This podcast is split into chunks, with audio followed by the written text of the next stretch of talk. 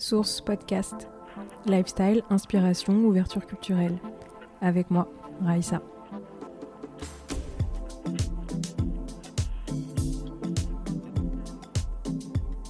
Je te remercie Francine d'avoir accepté mon, mon, invitation. Je suis ravie de partager un petit moment avec toi.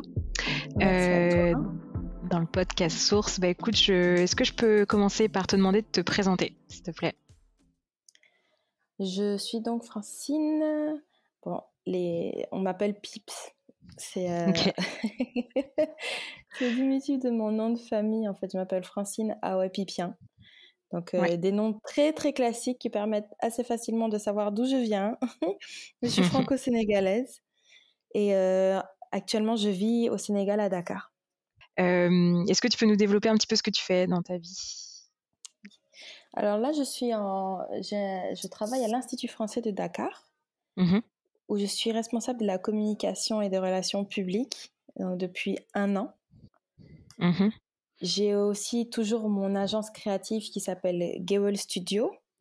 Gewel qui veut dire mhm. griot. Si tu veux, on en parlera plus tard, en mhm. plus en détail.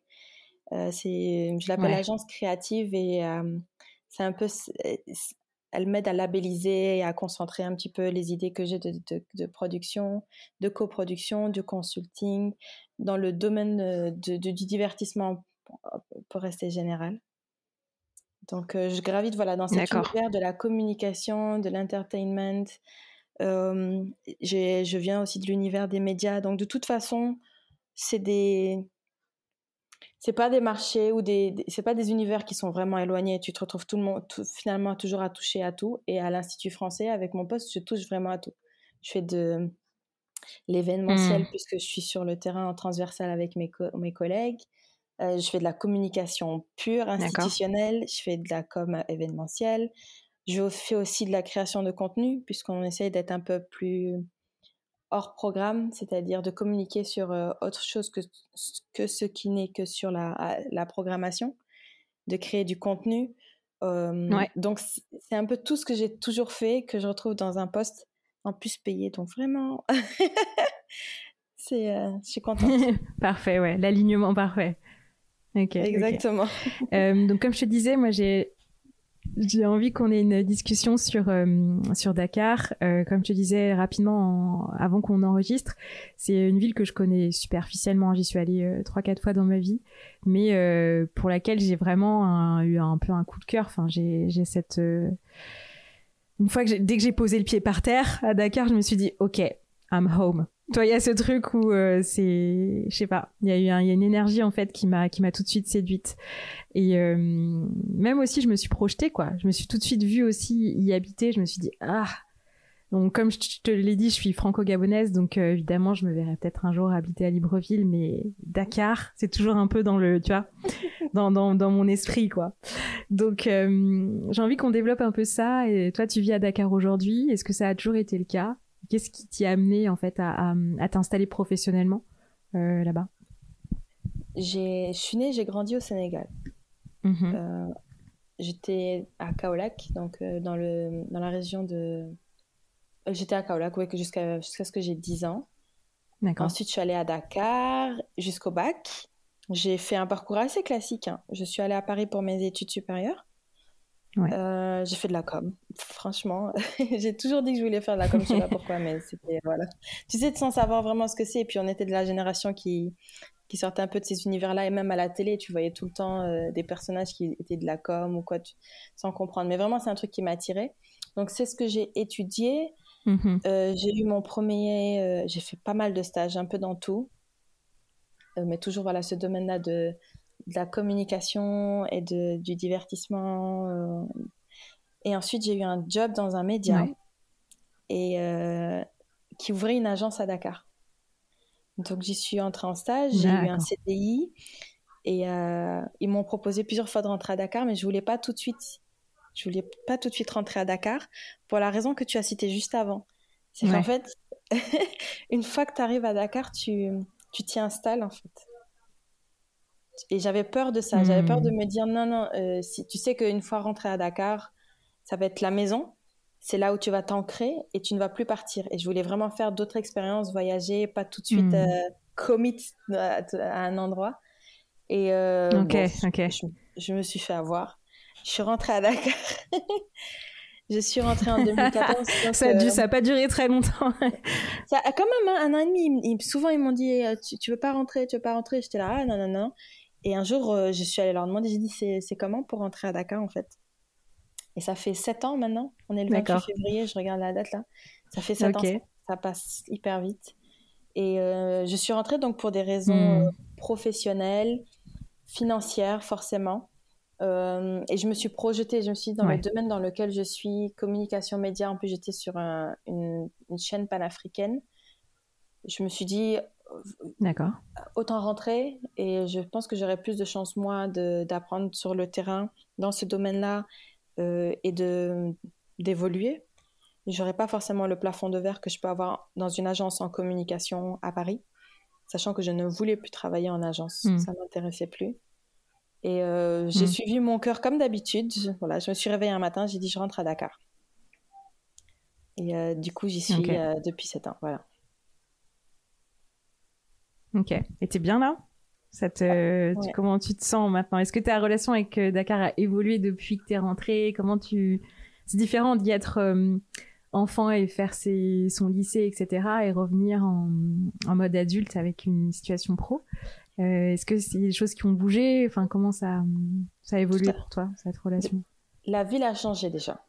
C'est-à-dire que il y a des constructions partout elle est en pleine évolution, les maisons tombent et on fait monter des immeubles. Il y a l'autoroute qui a vu le jour il y a quelques années. Euh, voilà, la voirie se développe et il y a de plus en plus de monde aussi. C'est pas du tout le même, la même façon de vivre mmh. qu'il y a 10, 15, 20 ans. Pas du tout. Et moi, je suis aussi revenue, comme tu dis, adulte, avec euh, sept années de France, d'autres expériences. Euh, culturellement aussi, j'ai vu autre chose. Euh, j'ai vu ce que c'était aussi euh, la réalité euh, sur le terrain à Paris. Et tu reviens à Dakar. Tu reviens, tu vois, c'est un peu comme toi quand tu es venu. Je suppose que tu es venu en vacances. Nous, quand on venait tous les étés, on était impatients. Première année, tu pars. Oui, tout à fait. Études tu reviens tout de suite à Noël, le 1er décembre. Le 1er décembre, après la première année d'études, c'est le feu à Dakar. tu te dis, je reviens et tout. Après, tous les étés s'enchaînent. Et puis, au bout du deuxième été, troisième été, on, voit, on vient un peu moins souvent parce que c'est aussi les stages. C'est, euh, on se pose, il faut qu'on économise. Et. Euh, et il y a une, aussi une distance qui se crée. Moi, c'est vraiment mon point de vue que je raconte. C'est que tu, tu, tu, il, y a forcément, il y a forcément un gap qui se crée parce que tu vas vivre autre chose, tu vas rencontrer d'autres personnes. Moi, j'ai beaucoup traîné avec euh, des non-sénégalais à Paris. Donc, euh, tu, tu, découvres aussi un, autre, un tout autre univers, un tout autre monde, d'autres façons de penser avec qui, lesquelles tu es plus ou moins d'accord. Donc, tu développes ton mindset. Et mm, en rentrant à Dakar, je suis, j'y mm. suis pas rentrée avec euh, l'intention de changer les choses, hein. pas du tout. Je suis pas arrivée en me disant voilà, moi j'ai appris, je mmh, connais, euh, mmh.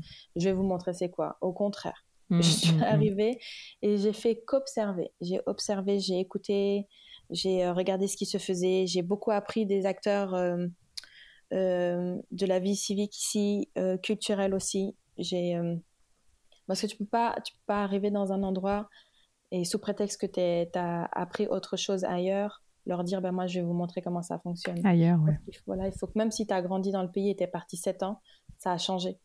Il n'y a pas une façon de vivre Dakar, il n'y a pas une façon de consommer Dakar. C'est une ville qui a hmm. plein plein de facettes. Il y a différents styles de Dakarois déjà. Euh, tu as euh, aussi euh, tout le réseau des expatriés, tu as tous les Africains aussi qui vivent ici, donc les Ivoiriens, les hmm. Gabonais, les Togolais, les Camerounais. Tu as, mm. on a vraiment, mm. c'est cosmopolite comme ville et donc tu peux te, ouais. tu peux vivre à ta façon. C'est peu su d'ailleurs, mais effectivement il y a. Tu, tu crées ton réseau. Il y a beaucoup de nationalités en fait. Plein, plein, plein. Et moi, j'ai fait l'école euh, au Mariste, le cours Sainte-Marie de Anne, qui était une école catholique euh, française, où il y avait les programmes français et programmes sénégalais. Et euh, c'est mm. une école qui brassait énormément d'origines. Et tu te rends compte après. Tu sais, quand tu vis les mm. choses sur le moment que tu as 10, 15 ans, tu ressens pas forcément. Tu sais que tel il est ivoirien, que l'autre il est gabonais, hmm. que ta pote là elle est libanaise et que l'autre il est français, euh, euh des enfants militaires, mais c'est rien, c'est tellement normal, c'est tellement normal. Et c'est après, quand tu arrives dans un. Euh, j'arrive en, école à Paris, je suis désolée de dire, mais tout le monde est pareil en fait. Et c'est là où tu dis, ah oui, ben, en fait, je, je, je, c'est pas un reproche négatif, parce que forcément, il y a des endroits, euh, les écoles privées qui coûtent assez cher, on sait que tout le monde ne peut pas se les, se, les, permettre, en fait. Donc, tu te retrouves dans un univers mm. qui n'est pas le, le, tien. Moi, je me suis, je, ma première année, j'étais à la fac de Créteil, donc là, je n'étais pas dépaysée du tout. Dieu merci, ça a été une super transition. Je me suis fait euh, des super bons amis, et là encore, c'était un peu euh, les maristes de, des gens de 18 ans, donc j'ai rencontré plein d'autres origines, notamment les Antillais, avec qui il y a un gros gap malgré tout. C'est-à-dire que tu peux faire toute ta scolarité au Sénégal et mm. tu ne connais des dom-toms que ce qui est marqué dans les livres. Et je, remercie le ciel tous les jours d'avoir rencontré euh, mes amis antillais à la fac parce que un truc trop bête, j'ai appris que j'avais 18 ans quand même, hein, mais que le créole c'était une langue tu vois, quand tu, quand, tu, quand on, tu ne l'apprends pas, tu vas penser que c'est un patois ou que c'est du slang. Non, non, le, créole est une langue. Et du hmm. coup, tu, moi, je me retrouvais bête en disant, ah ouais, quand même, c'est pas des choses qu'on sait. Et après, je vais en école et là, bon, tout le monde se ressemble plus hmm. ou moins. J'apprends aussi un autre univers, euh, c'est d'autres codes à intégrer. Euh, et c'est là où tu te rends compte de la richesse culturelle de Dakar et tu te dis, Dieu merci, tout ce que j'ai appris, tout ce que j'ai accumulé comme culture générale, euh, ça me sert aujourd'hui. Oui. Et, euh, et, quand tu reviens à Dakar, tu as ça encore de, qui, qui t'accueille. Euh, tu as vraiment tu as les réalités locales où tu te dis ah ouais j'ai laissé un pays qui a beaucoup changé mais il y a des choses qui n'ont pas bougé ce serait bien qu'on avance un peu et tu te retrouves aussi est-ce que tu as l'impression d'avoir est-ce que tu as l'impression d'ailleurs d'avoir eu une sorte de, de choc culturel de retour tu vois? Est-ce que tu y a eu un petit temps de, reprise quand t'es quand es, rentré ou pas? Mmh, Alors pas du tout, vraiment pas du tout, parce que je, je me suis toujours sentie très très sénégalaise.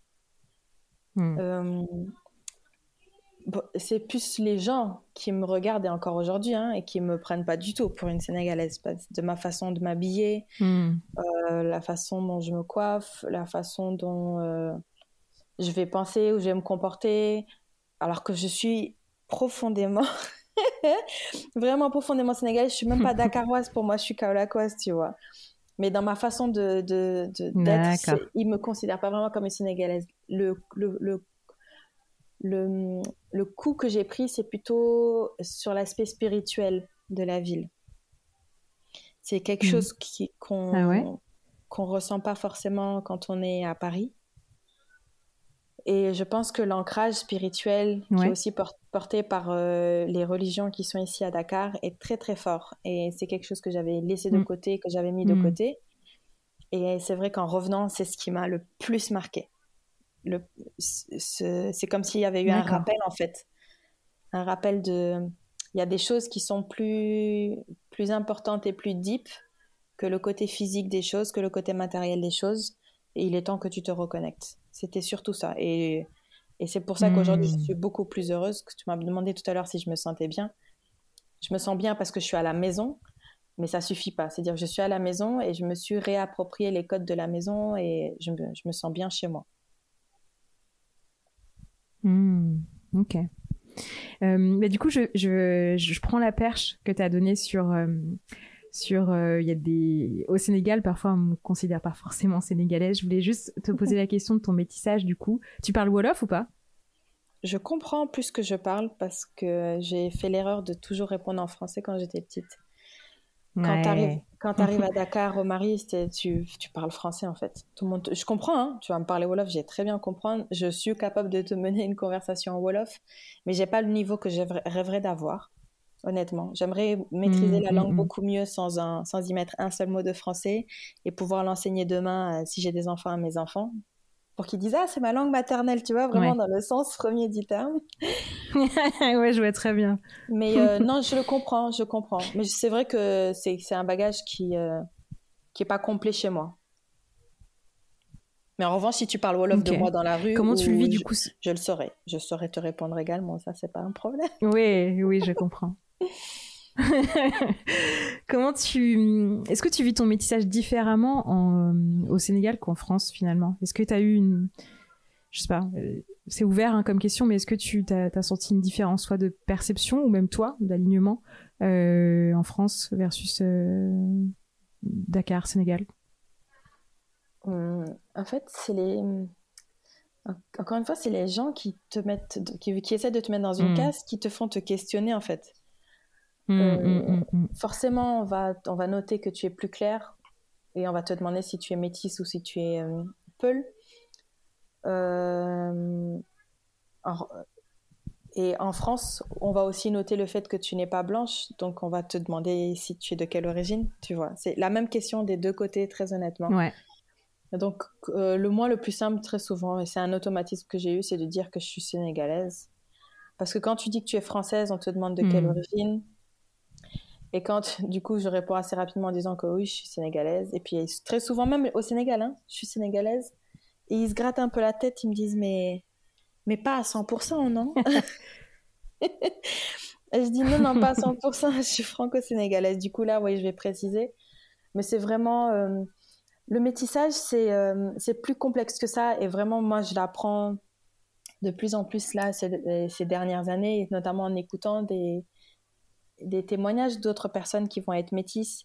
Et pas, je parle pas euh, d'un métis noir et blanc, je pense aussi d'un métissage culturel pur, c'est-à-dire comment tu te retrouves dans deux ou trois cultures et euh, comment est-ce qu'après toi tu te définis? C'est beaucoup moins difficile de se, de, de se définir quand on est franco-sénégalais parce que c'est des cultures qui finalement ne sont pas les mêmes mais qui ont des liens. Il y a des ponts que tu hmm. vas retrouver, le fait qu'on parle français, le fait qu'on ait des prénoms en français, euh, la religion catholique, hmm. euh, les, les, écoles, les, les, les, expatriés français qui sont ici. Enfin, c'est pas comme si euh, j'étais sénégalo-péruvienne en fait. Et que je il y a une certaine proximité. Exactement. Après, oui, effectivement, c'est comment est-ce que toi tu te comment tu t'es définie? Est-ce que, est que tu es noire? Est-ce que tu dis que tu es métisse? Est-ce que tu dis que tu es que sénégalaise? Est-ce que c'est important de dire que tu es franco-sénégalaise finalement? Euh, C'est quelle valeur que tu gardes? Celle que tu conserves pas? C'est vraiment, c'est encore une fois, c'est une histoire d'individu. Et moi, je peux comprendre un, hmm. une personne métisse qui a grandi en France et qui n'a pas ses attaches euh, avec le continent africain. Et inversement, j'ai plein d'amis métis ici à Dakar qui, qui sont comme moi franco-sénégalais ou allemands, euh, machin, mais qui, euh, qui vont te dire qu'ils sont sénégalais, ils parlent un, pur Wolof et euh, on va en hmm. vacances en Europe, on revient, c'est ici la maison. Hmm, hmm, ok. ok, très bien. Donc, euh, je vais te dire du coup moi ce que je, ce qu'on voit autre africain. Après, c'est ma, c'est ma perception des choses, et ma fenêtre de de, de franco-gabonaise. Mais euh, Dakar, le Sénégal plus largement, c'est un, c'est une ville donc un pays qui est plutôt connu pour être, tu vois, une, capitale culturelle quoi. Il y a un vrai rayonnement artistique qu'on retrouve pas aussi fort, peut-être aussi euh, broadcasté aussi, tu vois, puissant dans le dans le dans le partage que que d'autres capitale africaine. Euh, moi, j'étais là pendant la Biennale de 2018, par exemple. Euh, j'avais été impressionnée même par le off en fait de la Biennale où j'avais fait le Afro-punk, j'avais trouvé ça super. j'ai pas forcément cette vie-là, tu vois, quand je suis à Libreville, quand j'y suis quelques mois. quel est ton regard là-dessus, toi, sur vraiment la scène créative en fait de Dakar? Hmm. Dakar, c'est une ville en feu, donc euh, il y, a, y, a, toujours, euh, tu vas toujours trouver des artistes dans la rue. Franchement, les mhm. Sénégalais, moi, ils m'étonnent tout le temps. Je suis très très souvent au centre-ville, au plateau, et euh, je vois des énergumènes. Franchement, je me dis, c'est en fait la biennale, c'est toute l'année dans cette tu as, des groupes, des sous-groupes, des sous-sous-groupes. Et effectivement, on a un carrefour culturel de par le fait qu'on est francophone, qu'on a qu'on est poussé aussi, qu'on a des grands grands liens avec l'État français. J'en parle parce que du coup, comme j'ai un pied dedans, mm. je vois je vois ce qui se passe. Euh, le fait qu'on est aussi, mm, mm, c'est une société qui euh, qui très bizarre, qui va à la fois valoriser les arts et à la fois va pas investir tant que ça dans ce volet-là qui peut être un des volets économiques importants pour l'État. C'est-à-dire que quand toi, tu es venu donc pendant la biennale et tu as vu le off, les gens sont hyper actifs pendant le off et pendant la biennale. Et puis ensuite, pouf, le gâteau retombe. Et tu as juste des petites hmm. structures, tu as des gens qui vont continuer à faire ce qu'ils peuvent. Euh, mais l'intérêt d'une ville comme Dakar, c'est que ça vive tout le temps, en fait. Qu'on n'attende pas d'avoir un événement pour y mettre des sous. et qu'on se dise, en fait, c'est vraiment un volet euh, touristique qui peut, être, euh, qui peut drainer les gens. Mais je me rends compte qu'en fait, hmm. les gens passent de toute façon. Il y a énormément de trafic. Euh, interrompu actuellement avec euh, je dis le Covid moi j'aime pas la Covid je trouve pas ça le contexte interrompu par le Covid. Pareil. Et, euh, et tu as, tu as je pense que les gens ont pris conscience même même sur le terrain de l'importance de s'organiser. Donc tu, tu vas avoir des mini centres culturels qui vont voir le jour. Tu auras beaucoup de collaborations des, euh, des résidences et beaucoup de mixité aussi dans, le, dans, le, dans la façon de créer et dans le, les productions, ce qui fait qu'il y a toujours des, des, comment, des ponts avec d'autres pays. je ne sais pas si j'ai vraiment répondu à ta question parce qu'elle elle était un peu large. Donc, euh, Oui, elle est vaste, ouais. C'est globalement, euh, c'est bien, je pense que ça répond à la question. Est-ce qu'il y a des, T'as des, plus précisément peut-être des artistes ou des collectifs que, qui mériteraient d'être plus connus ou que, qui sont un peu genre coup de cœur pour toi? Je prends l'exemple du hip-hop. Les artistes aujourd'hui, ils, euh, ils utilisent leur, euh, leur influence venue des US et ils incorporent des, hmm. des sonorités, des influences euh, africaines. Je trouve ça trop bien. Le fait de, hmm de pas s'arrêter à un, un format dans le genre, c'est de le prendre, de le réinventer constamment, constamment. Hmm. Ça, j'aime beaucoup. C'est comme ça que qu'est né le hmm. trap, le la trappe malar. Malar, donc, qui est une, la musique traditionnelle au Sénégal, et la trappe, voilà, donc imagine la combinaison. c'est un truc de dingue. Euh, qui sont portés par différents labels de musique ici. Je pense à des labels comme euh, Reptile Music porté par Deep Dundu et euh, et Samba Pesi. Samba Pesi, c'est un jeune rappeur, mais aussi chanteur, qui fait de la. Mhm. Pour moi, il fait de la pop en fait. Et euh, il a ses codes à lui de boy Dakar, mhm. d'un mec euh, de la banlieue dakaroise. Mais il a compris comment fonctionnait le jeu de le jeu de l'image et du visuel. Et ça, je trouve ça très bien. Donc il y a toute cette génération-là qui, mhm. qui a compris l'importance de l'image et que, que moi, quand j'étais chez Believe Music, j'étais consultante ici euh, il y a un an et demi, je leur disais de bien travailler. Tu as aussi le studio, studio Dido qui fait du recording, mais qui fait aussi de la distribution maintenant. C'est important d'accompagner les artistes dans, dans, leur distribution. Donc là, je vais plutôt parler du volet hmm. structurel et accompagnant autour d'un artiste qui manque. C'est pas rien de bien manager un artiste, c'est aussi lui faire comprendre euh, tous les aspects marketing qu'il y a derrière, que sa musique, c'est un produit, qu'il le veuille ou non, et qu'il va falloir qu'il le travaille comme un produit. Voilà. C'est-à-dire que même les plus grands artistes euh, qui font de la musique euh, de façon très, très musicale, ils ont derrière une équipe de ouf en marketing, en communication, Mais en commercial qui va travailler. Donc, et moi, c'est ce que j'essaie de faire comprendre aux artistes que je rencontre. Donc, il y a une génération comme ça qui a compris, qui s'entoure de personnes qui sont performantes. Et ça, je trouve que c'est bien parce que c'est ce qui permet de nous faire monter de niveau dans le milieu de la musique. Hein. Mm. Après, tu as aussi tous les arts visuels avec euh, les différentes galeries de la place de Dakar. Moi, les arts visuels, c'est mm, quelque mm-hmm. chose que j'ai vraiment découvert en rentrant à Dakar et que je découvre de plus en plus en étant à l'Institut français. parce que forcément, c'est un des volets forts de ce qu'on produit, qu'on coproduit. Et du coup, je me mets à découvrir un petit peu les genres. Donc, je pourrais pas forcément t'en parler parce que je veux pas dire de bêtises. Mais c'est vrai qu'on a des nouvelles galeries ici à Dakar. et je pense que c'est bien. Oui. Je, moi, je trouve que c'est bien qu'on ait des nouvelles structures qui s'ouvrent. Et ça permet de proposer des choses différentes. C'est-à-dire que même si tu n'aimes pas forcément le style de la galerie ou des artistes qui sont proposés, ils ont le mérite d'exister et ils sont représentés et forcément ils trouveront leur public d'une façon ou d'une autre. Hmm.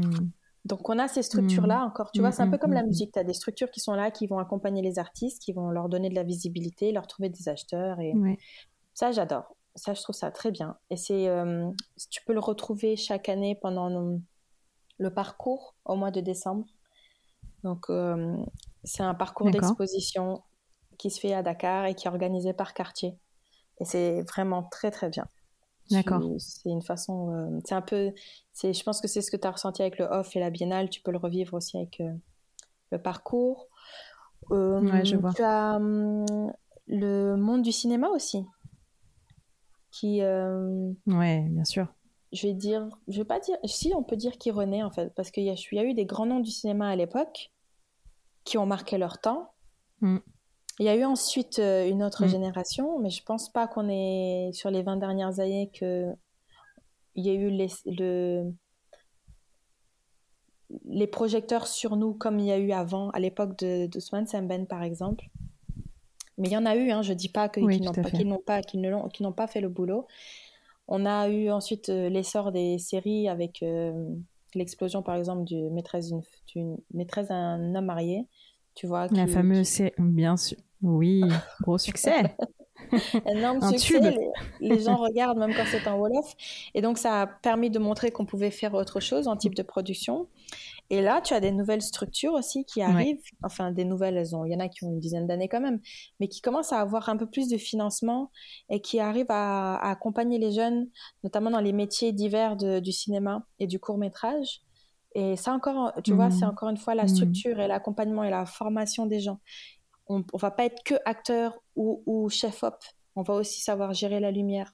On va pouvoir faire script. On va pouvoir faire de la prod. Et euh, c'est important parce que du coup, on n'aura pas besoin de faire appel à, à, des, à, des, experts de l'étranger parce qu'on aura les nôtres ici. Et euh, j'aime beaucoup.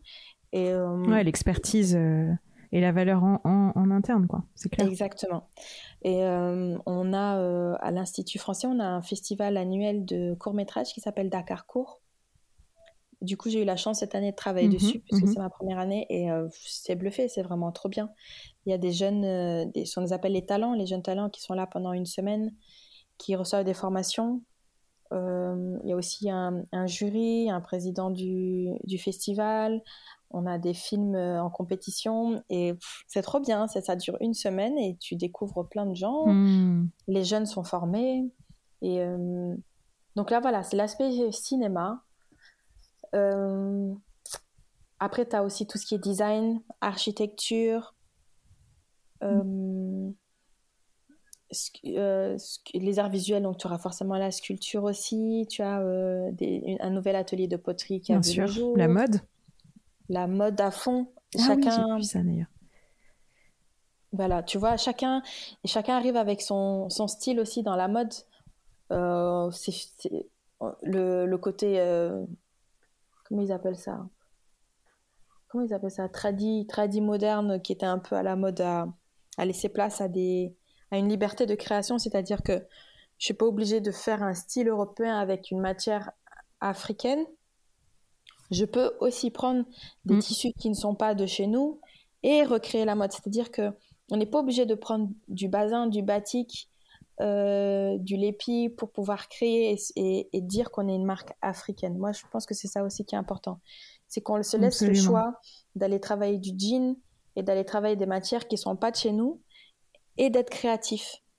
Je, mmh, moi, mmh, mmh. je, pense que c'est ce qui est important dans la créativité. C'est pas, c'est de, sauf si tu décides vraiment que tu vas travailler de telle matière, comme le fait Niofar par exemple avec les chaussures, dire que c'est leur marque de fabrique et on les reconnaît à ça. Mais je trouve que c'est important de sortir euh, aussi de ça et d'avoir des designers, juste des designers en fait, Je suis pas, je, suis sénégalais parce que je suis né au Sénégal, je suis africain parce que je suis d'Afrique, mais je suis pas dans la catégorie Afrique.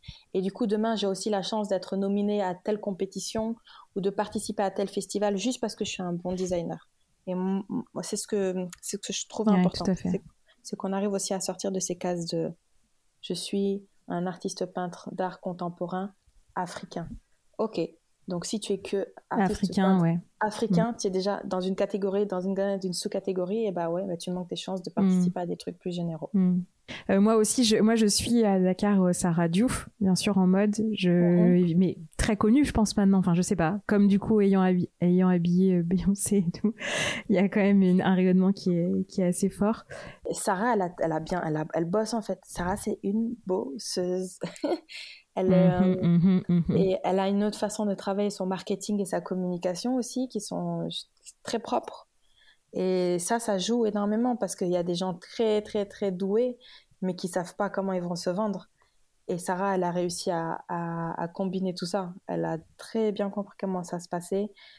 Euh, tu vois, même quand on te commande, on te fait une commande ou qu'on te, on te demande des infos ou qu'on t'invite ici ou là, il faut que tu sois prêt en fait. Il faut que tu sois, c'est ce que je disais tout à l'heure, il faut que tu sois prêt à répondre à l'email, il faut que tu sois prêt à envoyer le devis, il faut que tu sois prêt à envoyer ton lookbook, que tu saches quelles sont les modalités pour avoir ton mhm. visa si tu dois aller dans tel pays, que tu aies ton passeport à jour. Et ça, c'est des choses que il te faut soit un assistant qui va t'aider, qui vont au-delà de la création en fait. Exactement. Mm, mm. Et, c'est ce qui fait que tu en as qui vont se mm, démarquer. Parce que tu en as d'autres, ils vont exploser, on va, ils vont avoir une énorme énorme presse partout, mais derrière, il n'y aura pas de résultat parce qu'ils sont incapables de livrer et de délivrer. Et, moi, parfois, je dis, bah, tant pis pour eux, parce hmm. que euh, même quand tu, essaies de les accompagner, de leur faire comprendre, il y a aussi ce niveau très, euh, moi, je suis un artiste et moi, je suis une artiste et c'est comme ça que je travaille. Mais en fait, non, tu peux pas y arriver tout seul. Ton talent seul ne suffira pas parce que vous êtes hmm. nombreux, vraiment très nombreux à être doués. Vous êtes nombreux sur le marché Qu'est-ce que tu fais pour te démarquer Qu'est-ce que tu fais pour euh, tuer la concurrence, en tout cas la dépasser Et ça, c'est important. Ouais, tout à fait, tout à fait. C'est autant la création que l'exécution en fait, et euh, la rigueur dans l'exécution de de, tout ce qui est à côté et derrière dans, dans les coulisses, ouais, tout à fait. ah, j'ai oublié de te parler de ça en parlant de design, de mode et tout. Tu as beaucoup, beaucoup, beaucoup de concept stores maintenant à Dakar. Non, tu peux faire ton marché. Ouais, moi je j'ai pas trop connu, j'ai pas trop connu, mais euh, mais ouais, ils sont, enfin sur Instagram, ça a l'air de, de, fleurir effectivement. ah, t'en as plein.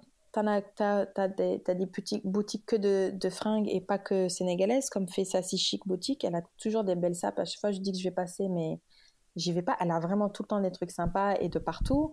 Tu as ensuite différents concept stores qui, qui ont vu le jour depuis un moment maintenant, mais les le dernier en date, c'est celui de Imara Jewelry. Ah. Ima... Attends, c'est le mot en anglais que j'ai le plus de mal à prononcer. Je vais juste dire Imara Bijoux, ok? Ils ont, elles ont ouvert leur ah. Imara Jewelry? Voilà, exactement. ok.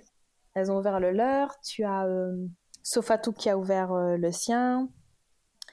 Euh, tu avais la COP qui avait ouvert avant. Et c'est bien, ce que j'aime bien dans ça, c'est que c'est la concrétisation de la vente numérique en fait. C'est qu'elles ont réussi à fédérer une communauté assez solide pour se permettre d'ouvrir un mhm, shop mhm. avec du stock. Et, euh, et ça veut dire qu'il y a des consommateurs et des consommatrices, ça veut dire qu'il y a de, mm. un public qui est là, qui, qui, qui répond. Et ça, je trouve ça bien. Parce que le risque à Dakar, c'est que les publics sont très, très particuliers. Tu as le public qu'on appelle euh, populaire. Et puis après, tu as différentes niches. Ce qui va mm-hmm. plaire à, un expat américain va pas plaire à un expat français, qui va pas, pas forcément parler à un expat ivoirien ou camerounais, et qui va encore peut-être moins parler à la, oui. à la haute, à la CSP++ sénégalaise. Donc, c'est assez difficile de pouvoir se positionner. C'est soit tu mélanges un peu de tout, soit tu sais qui est ta niche et tu l'as sécurisée. Et je suis très contente que ces filles, elles aient pu hmm. concrétiser leur, euh, leur rêve et qu'elles puissent ouvrir des boutiques en physique comme ça. Vraiment. Ça... Et puis, ça crée un.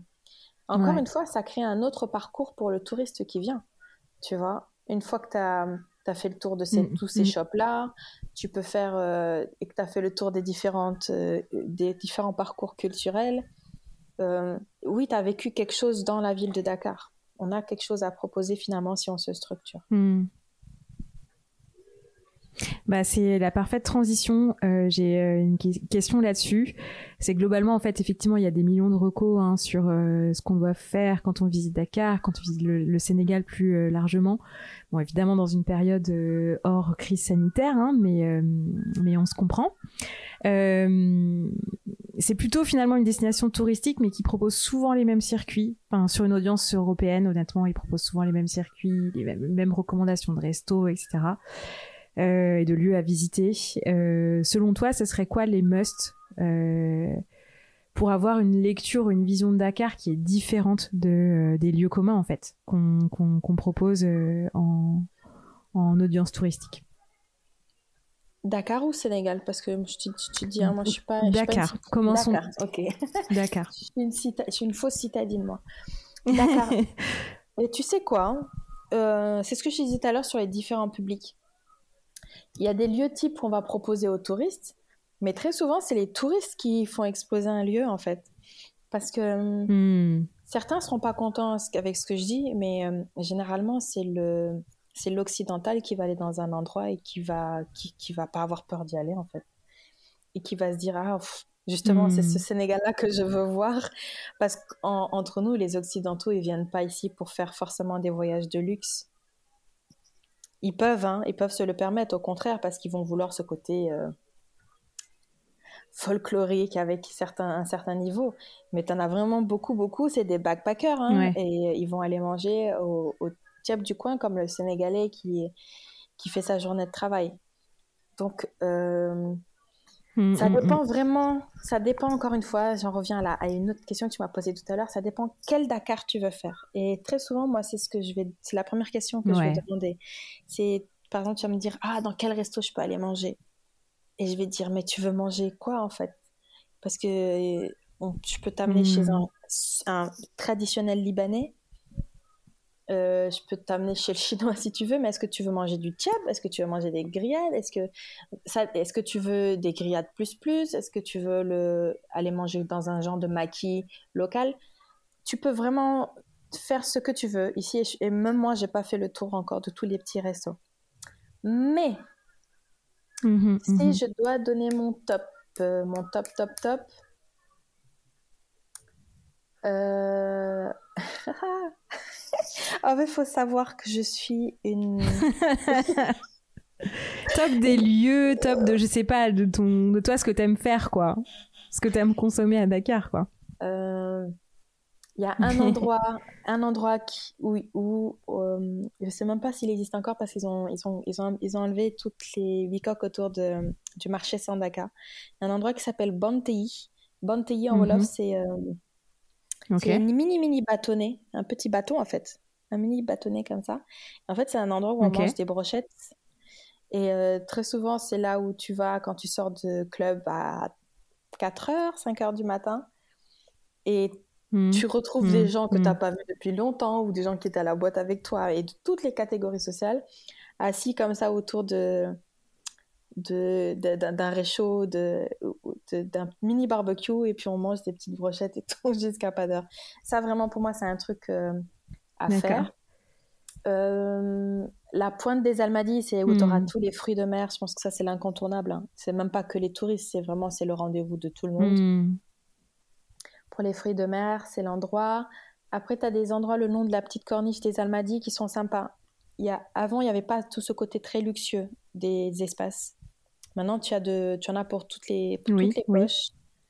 Mais tu peux te poser, voilà, c'est assez bien. Pour avoir accès à la mer quand tu es à Dakar, t'as pas le choix. Tu es obligé d'aller dans ces endroits-là qui sont devenus privatisés. D'accord. Euh, moi, c'est là où j'emmenais généralement tout le monde.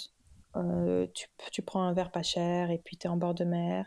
Tu as l'île de Ngor que j'adore, où tu vas manger mhm. ton poisson grillé. Mhm. Tu as. Euh, après, il faut manger bien sûr les plats locaux. Donc, tout ce qui est Tchéboujen, Yassa, Mafé, et tu en trouves partout. Après, la grande guerre, c'est où est-ce que c'est le meilleur? Forcément le, le meilleur. Exact. Voilà. Les gens te diront le meilleur, c'est chez ma mère ou chez ma tante. Super. Donc, c'est là où tout de suite tu rebondis. Voilà. Oui, tu rebondis et tu dis Eh ben, tu m'en organises un. Quand est-ce qu'on vient Yendou chez toi? Et c'est les meilleurs moments, honnêtement.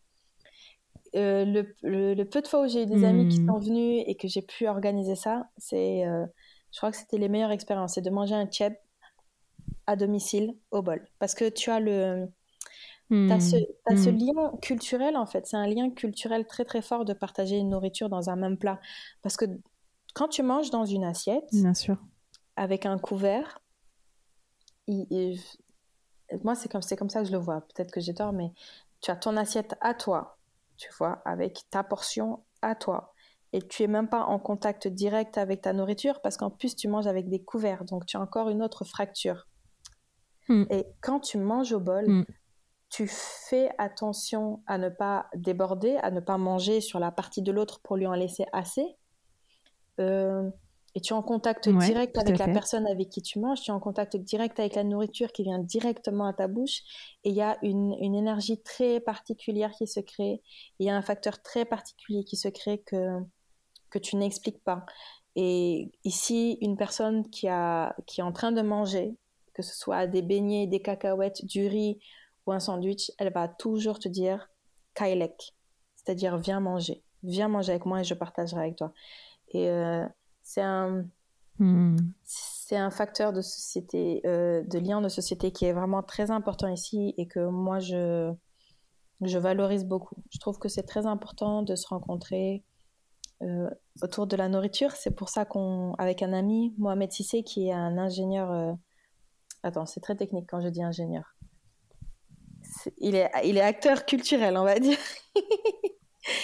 Il a Il, a été commissaire de pas mal d'expos. Il a travaillé à la même galerie au Cameroun et c'est un très très bon ami à moi. Euh, on a créé les, les, Maven Dinners il y a deux ans. Avec, euh, on a mis du temps à les lancer, on a mis du temps à faire le deuxième épisode, mais l'idée c'est de réunir une dizaine de personnes autour d'un d'un dîner, des personnes qui ne se connaissent pas forcément, oui. ou euh, qui se connaissent mais sans plus, et euh, avec un sujet de conversation. Voilà, donc l'idée c'est de passer un bon moment et, de, de, vivre une expérience et de faire des connexions. Et c'est ce qu'on a réussi à faire. On n'en a pas fait beaucoup, on en a fait deux.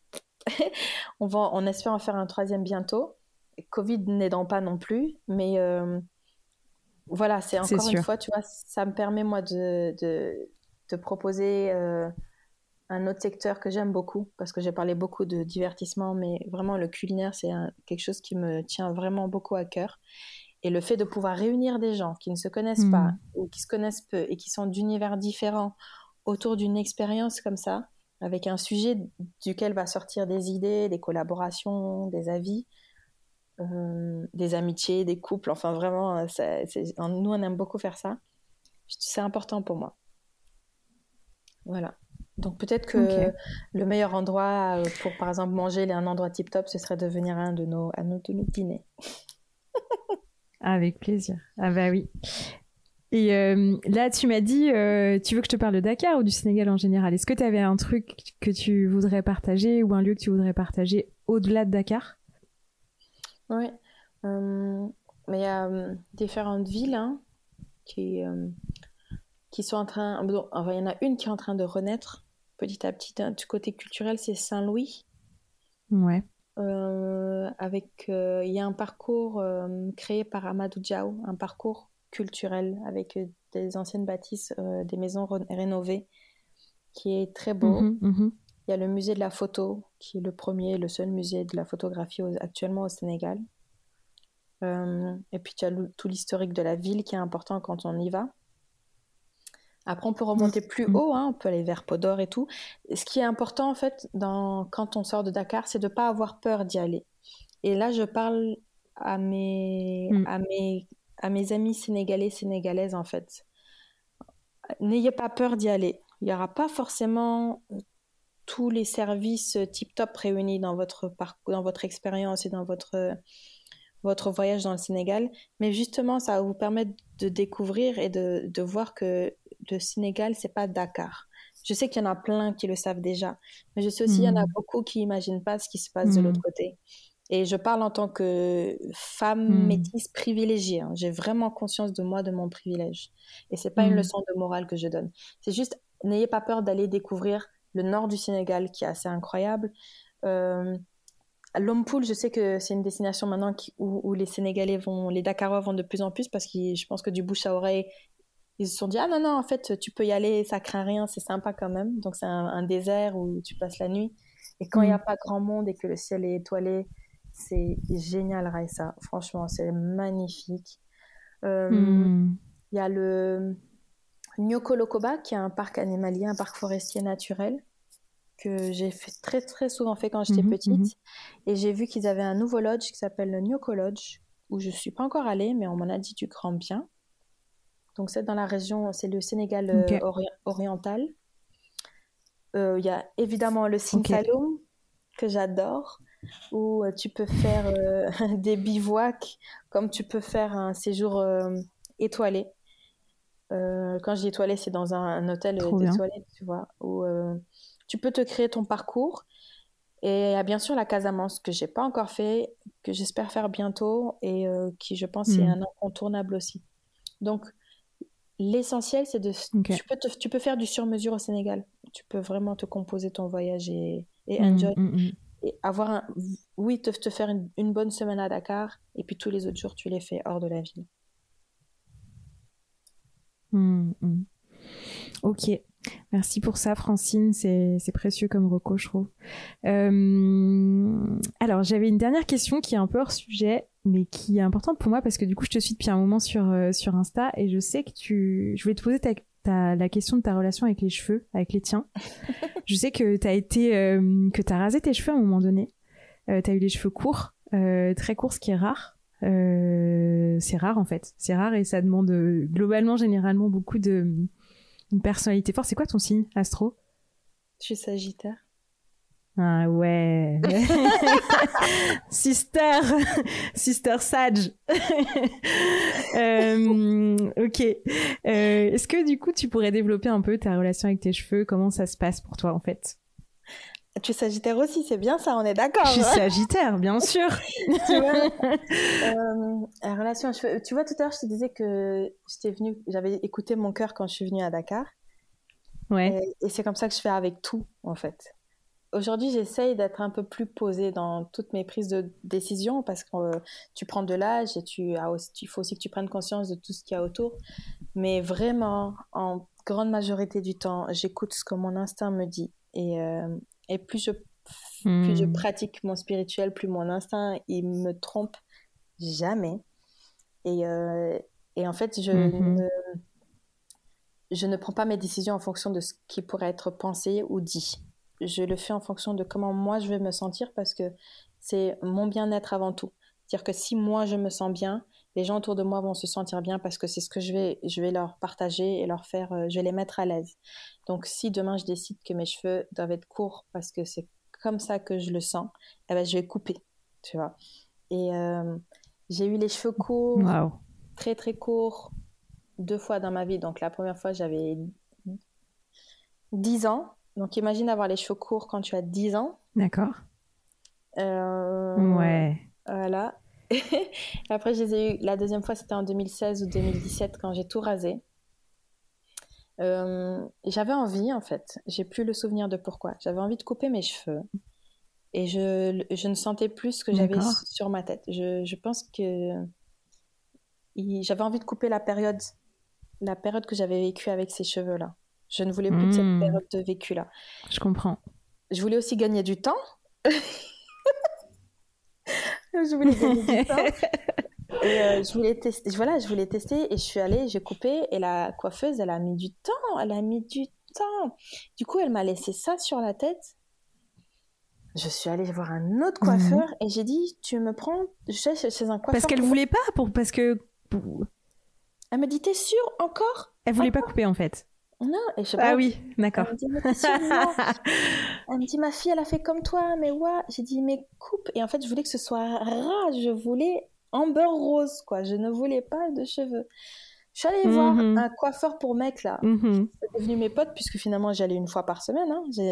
J'étais avec tous les gars, on se rasait la tête. Et j'ai dit, tu prends ta tondeuse, tu me rases. Il, enlève un peu. J'ai dit, tu peux me mettre ton petit sabot là et tu m'enlèves tout Rase. et je te jure. J'allais une fois par semaine et ça. Et après, j'ai acheté ma tondeuse et je le faisais toute seule à la maison. Vraiment, c'était euh, un plaisir de ne. C'était un plaisir. Et puis après, ça, ça a repoussé un peu. Et puis maintenant, ils ont une certaine longueur. Et, euh, et on n'est pas à l'abri que je recoupe, en fait. Cachez-vous, là. Hmm. Qu'est-ce qu'elle me prépare et donc, non. mes cheveux, pour répondre précisément à ta, question, mes cheveux ne me définissent pas, mais ils font partie de qui je suis. Hmm. Tu vois? Hmm. euh, Si je veux les défriser, je les défrise. Ça ne veut pas dire que je renie mon origine. Ça ne veut pas dire que j'accepte pas d'être noire. Hmm. J'ai décidé que mes cheveux, j'avais envie qu'ils soient lisses sur une période de temps, et ben je vais le faire. Et c'est ce que je dis aussi à mes nièces et euh, quand on est en discussion avec d'autres personnes, c'est que je leur dis, c'est pas important que vous défrisiez, que vous les ayez crépus, que vous mettiez des tissages ou que vous fassiez des tresses. Ce qui est important, c'est que vous le fassiez toujours dans un, une démarche de bien-être de vous-même. Il faut toujours que vous, mmh. n'oubliez pas en fait ce que vous vous représentez et euh, ça ne doit pas vous définir en fait. C'est à vous de ça à vous-même de définir qui vous êtes. Et c'est pareil pour. Mmh. Euh, tu veux, on peut on peut on peut transgresser un peu, mais c'est un peu le pour le la décoloration de la peau. Je peux je déjà moi en tant que personne au teint plus clair, je vais jamais venir me dire à une femme noire pourquoi tu t'es décoloré la peau? Ça un ça me regarde pas et deux je suis vraiment pas mmh. bien placée parce que je je sais peut-être pas forcément d'où vient cette envie d'être un peu plus claire. En revanche, si elle décide de le mmh, faire, mmh, qu'elle le fasse dans un cadre sanitaire, en fait, parce qu'elles utilisent des produits qui sont très dangereux. Elles se mettent en danger, elles, mettent en danger leur entourage aussi, parce que du coup, elles vont, elles toucher des choses, elles, elles vont pas être en bonne santé. Voilà. Je, je n'aime pas cette, euh, cette façon de pointer du doigt les personnes qui, qui font les choses différemment pour X ou Y raison, on ne sait pas pourquoi. Si elle se sent pas bien dans son corps de cette façon-là, mm. ok, quel est l'accompagnement qu'on va lui proposer pour qu'elle se sente bien et qu'elle se retrouve? Si elle décide de se piquer pour s'éclaircir la peau, ça la regarde. Je veux dire, quand c'est les femmes d'Afrique, on est tout le temps en train de leur dire Waouh, waouh, vous êtes moche, gna, gna, regarde les taches que tu as. En revanche, quand c'est nos stars américaines qui s'éclaircissent la peau parce qu'elles ont des super produits pour se faire des injections et avoir un teint hyper beau, hyper beau hein, et, bien passé aux écrans, ça soulève moins le débat. On va peut-être faire deux, trois blagues en disant Waouh, a un peu éclairci. Mm-hmm. Mais ça va jamais être le même traitement, en fait. On va jamais se permettre de les insulter comme on le fait avec des femmes mm-hmm. africaines. Et pourtant, ça part de la même mm-hmm. raison. C'est euh, ça, c'est la base est la même. Tu vois Donc, c'est comment est-ce qu'on déconstruit tout ça?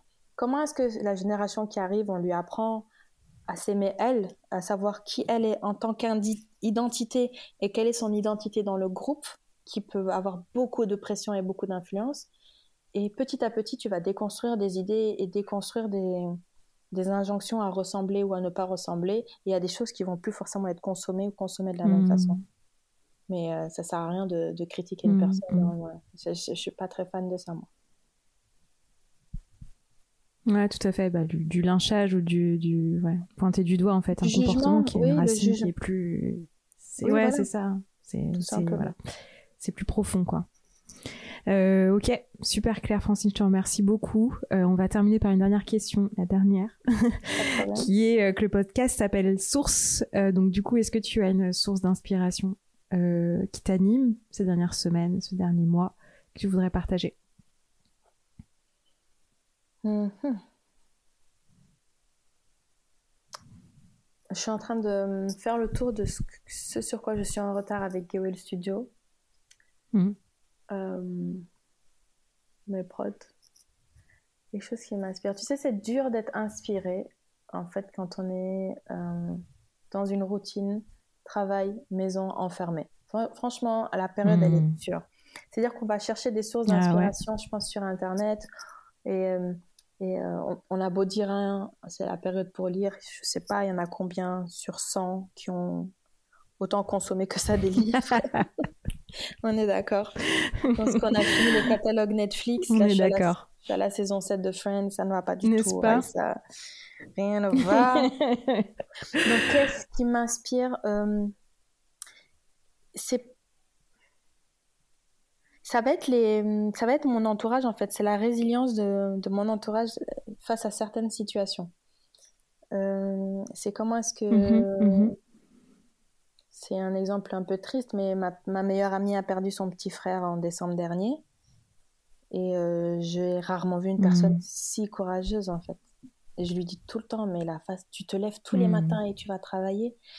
Euh, moi je serais partie dans un autre pays vivre mon confinement enfermée quelque part parce que ça aurait été insupportable pour moi en fait de, de pouvoir continuer ce quotidien-là. Et le fait qu'elle s'accroche et qu'elle tienne bon, Hmm. ben, moi ça m'inspire à me dire ok, euh, relativise beaucoup de choses. C'est bête, hein, c'est très bateau ce que je dis, mais apprendre à relativiser les choses, ça te permet de d'avancer petit à petit en fait.